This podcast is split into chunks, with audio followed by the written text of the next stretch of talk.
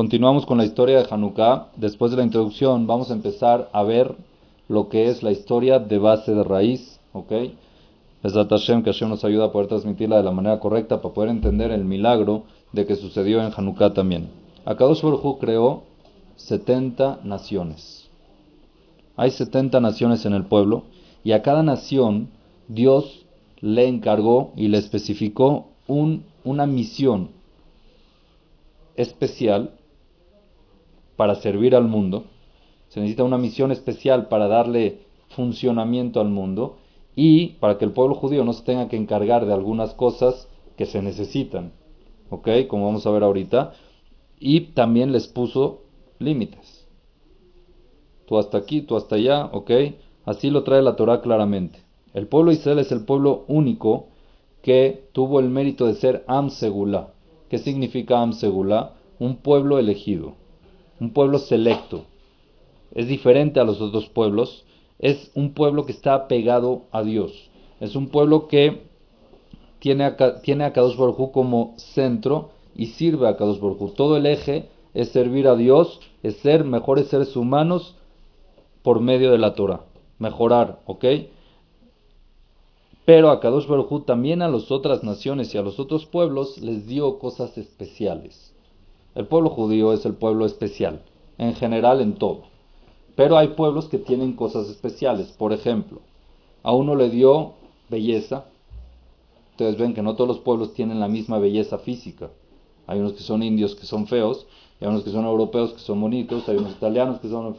Cada uno según su forma de ser. Hay unos que les dio poder, fuerza, que son conocidos como gente fuerte. Hay otros que les dio sabiduría, hay pueblos que les dio sabiduría. Así, a cada pueblo, a cada dos lo especificó con algo. Dice la Torah en Perashat Noach, cuando empieza a contar la generación de Noach, El Toledot Noach, estas son las generaciones de Noach. Noach era un hombre santo, Bedorotab. Vayolet Noach Sheloshabanim. Noach tuvo tres hijos. ¿Cuáles son? Shem, Ham y Yafet. Son los tres hijos de Noach, Shem, Ham y Yafet. ¿Ok? De los hijos de Noach, la Torah más adelante, en el capítulo 10, Pasuk 2, versículo 2, dice: Bene Yefet. ¿Quiénes eran los hijos de Yefet? ¿Quién aquí sabe Tanakh? ¿Quién son los hijos de Yefet? Bene Yefet. Gomer. Los nombres, ¿ok? Los hijos de Yefet, estos son los nombres. Gomer, Umagog, Umadai, Veyavan, Vetubal, Umeshech, Vetiras. Tuvo siete hijos, en ese orden. Gomer, Magog, Madai, Yavan, Tubal, Meshech, Vetiras. El padre de la cultura griega o de, de los griegos era el cuarto hijo de Noah. ¿Cómo se llamaba? Yaván. ¿Qué es Yaván? Grecia. Los Yevanim. Los Yevanim. En hebreo, Yaván es Grecia. ¿De dónde nació ese nombre? Del nombre del cuarto hijo de Noah. ¿Está bien? Yaván es, es Grecia. ¿Ok? Akadosh Barujú bendijo a Yefet por el hecho de que fue y cubrió al papá, ¿se acuerdan? le dio una verajá a Yefet. Perdón, Noach le dijo la, la verajá. ¿Cuál fue? No Baruj Noach. ¿Cuál fue? Yaft Elohim le Yefet. ¿Qué es Yaft? Viene de Yafé. ¿Qué significa Yafé? La belleza se la otorgó a Kadosh Barujú a Yefet. A Yefet y su generación se le otorgó la belleza. Quiere decir que sean gente bella, ya sea físicamente o como pueblo. Que sea un pueblo bonito, estructural, lo que sea, como vamos a ver ahorita con detalles. Entonces, el cuarto hijo de Noah fue Yefet, y la verajá que tuvo Yefet fue la belleza que va a tener Yefet. 1700 años estuvo rondando, estuvo en generaciones la familia de Yaván, y todavía no había salido, vamos a decir, no se había destacado en algo especial, hasta que fue destacada en la época de Alejandro Magno.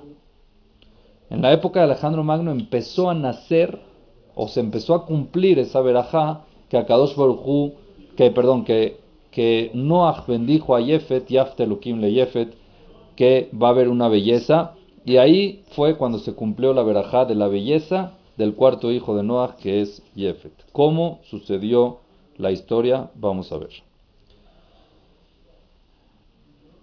Todo el continente europeo, ¿ok? Está el continente americano y el continente europeo, africano, asiático. El continente europeo en la mayoría estaba inhabitado.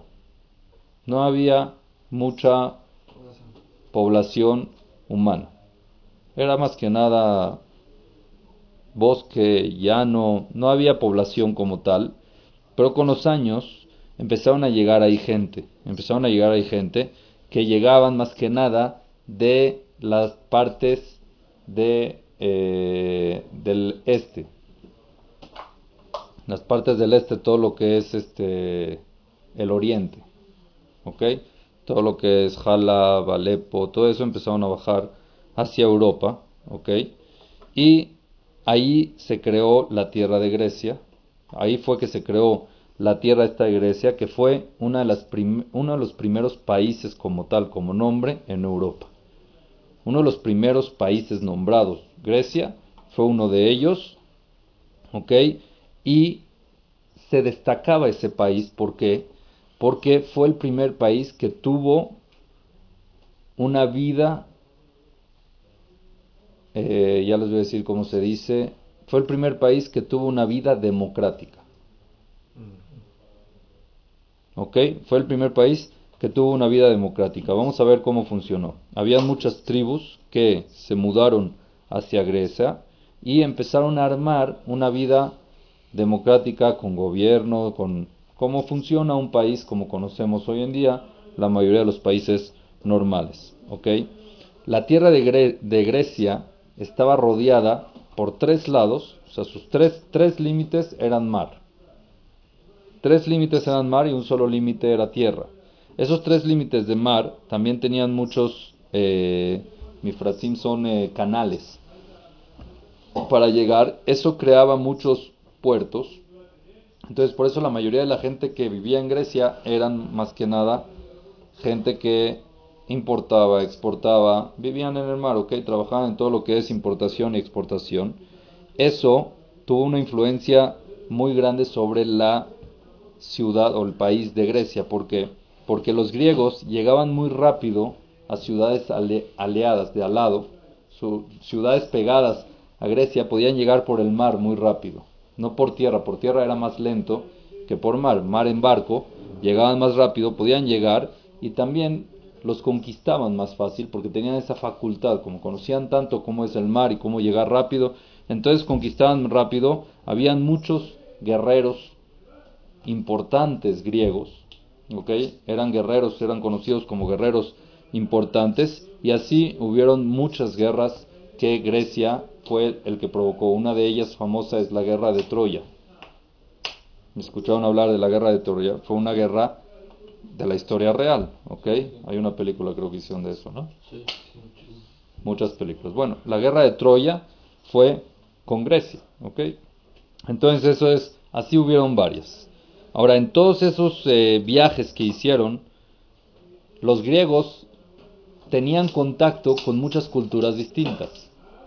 Por cuanto de que ellos tenían la facultad de, eh, de ir de un lugar a otro fácil, entonces contactaban muchas tribus con distintas culturas que venían de otros lugares.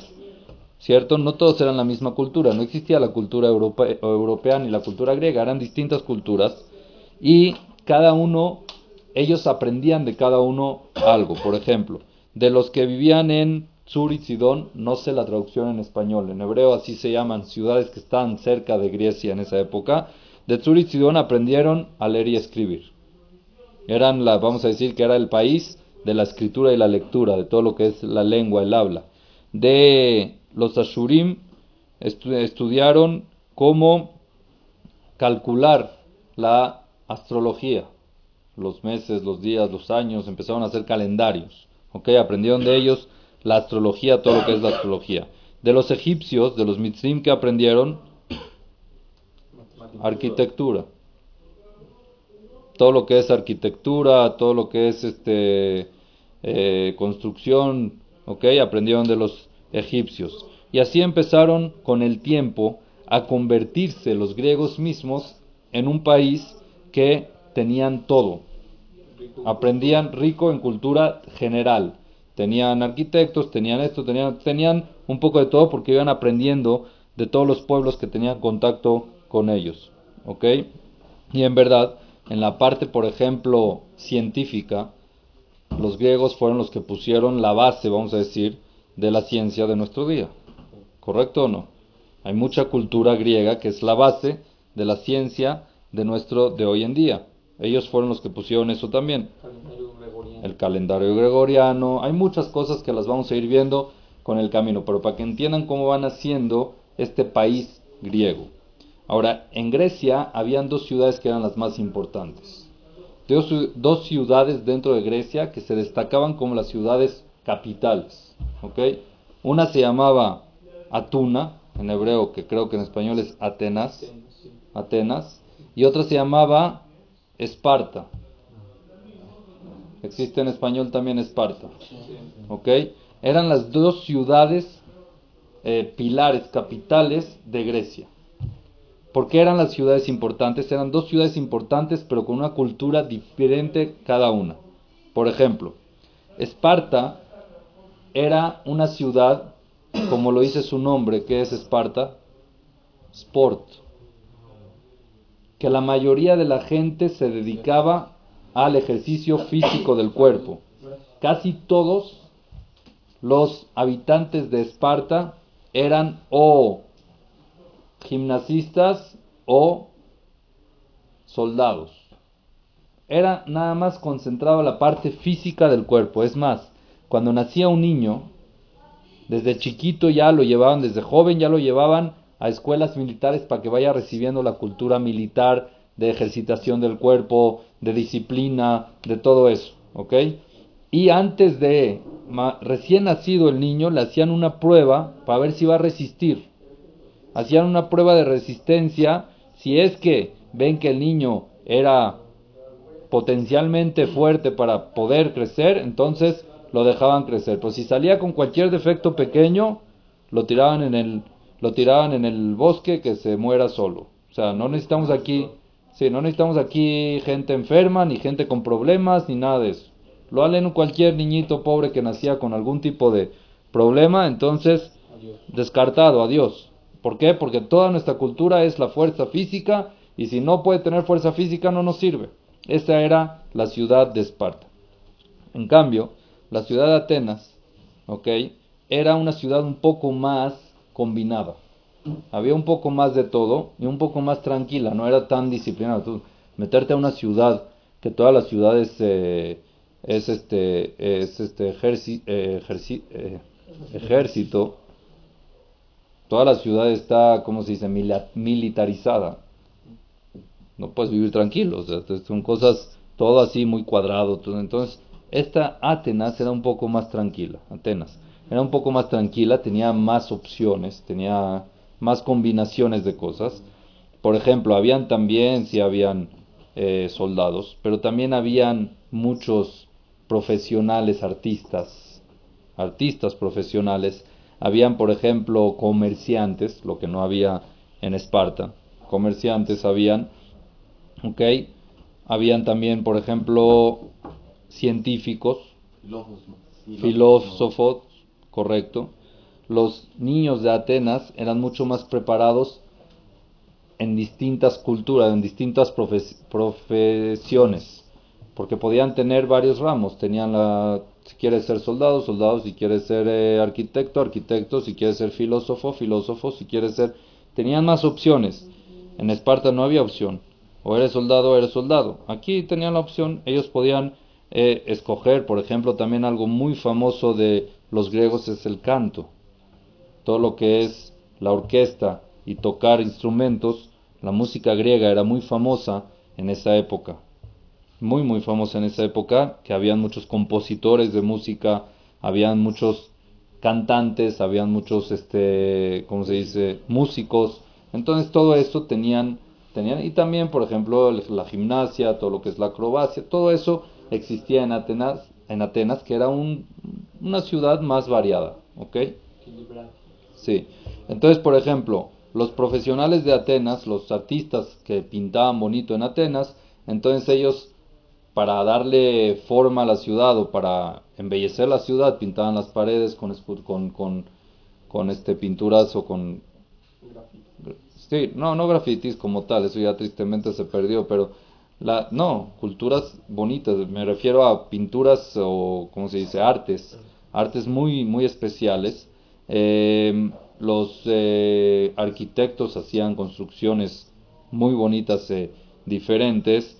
Em, los músicos y los compositores componían canciones bonitas, tocaban canciones bonitas.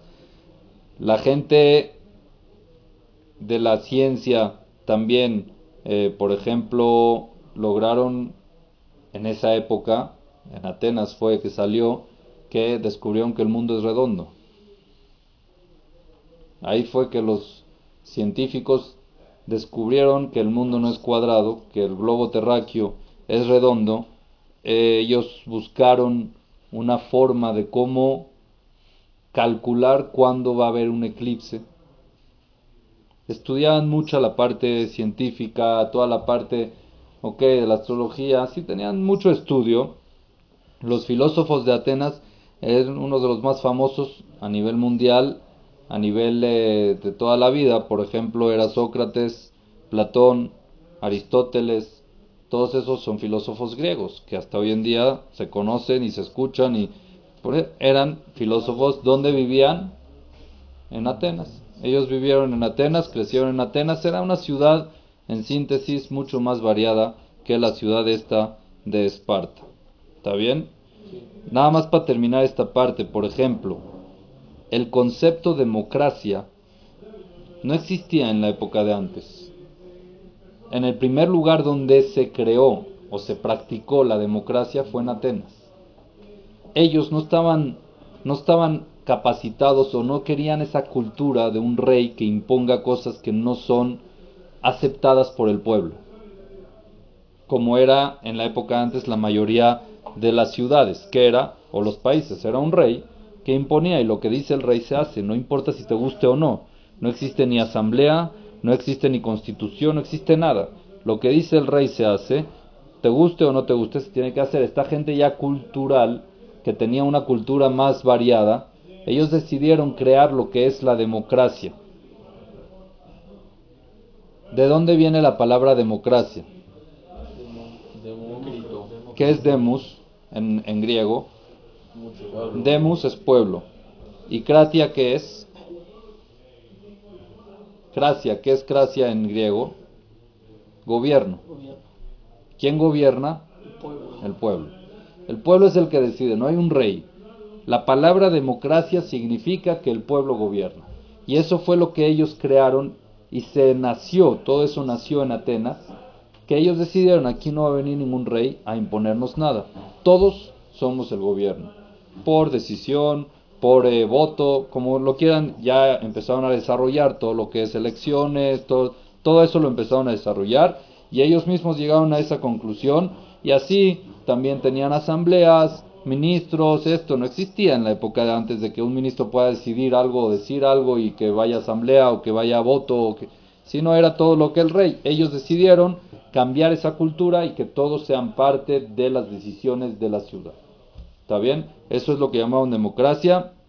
Por ejemplo, si salir a guerrear o no salir a guerrear, cuando hay un país que tiene un rey, el rey decide sí o no.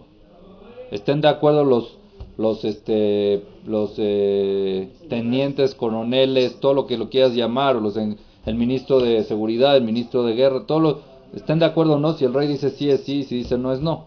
Aquí no. Aquí ellos decidieron que se hace una consulta, una asamblea un gobierno que ellos decidan y que analicen entre ellos y según los estatutos que ellos plantaban era si sí salía a la guerra o no salía a la guerra. ¿okay? Estas son las dos principales ciudades que habían en Grecia, que era Esparta y Atenas. En la clase que entra vamos a seguir cómo se fue evolucionando esto de Grecia y cómo llega a nuestra historia de Hanukkah.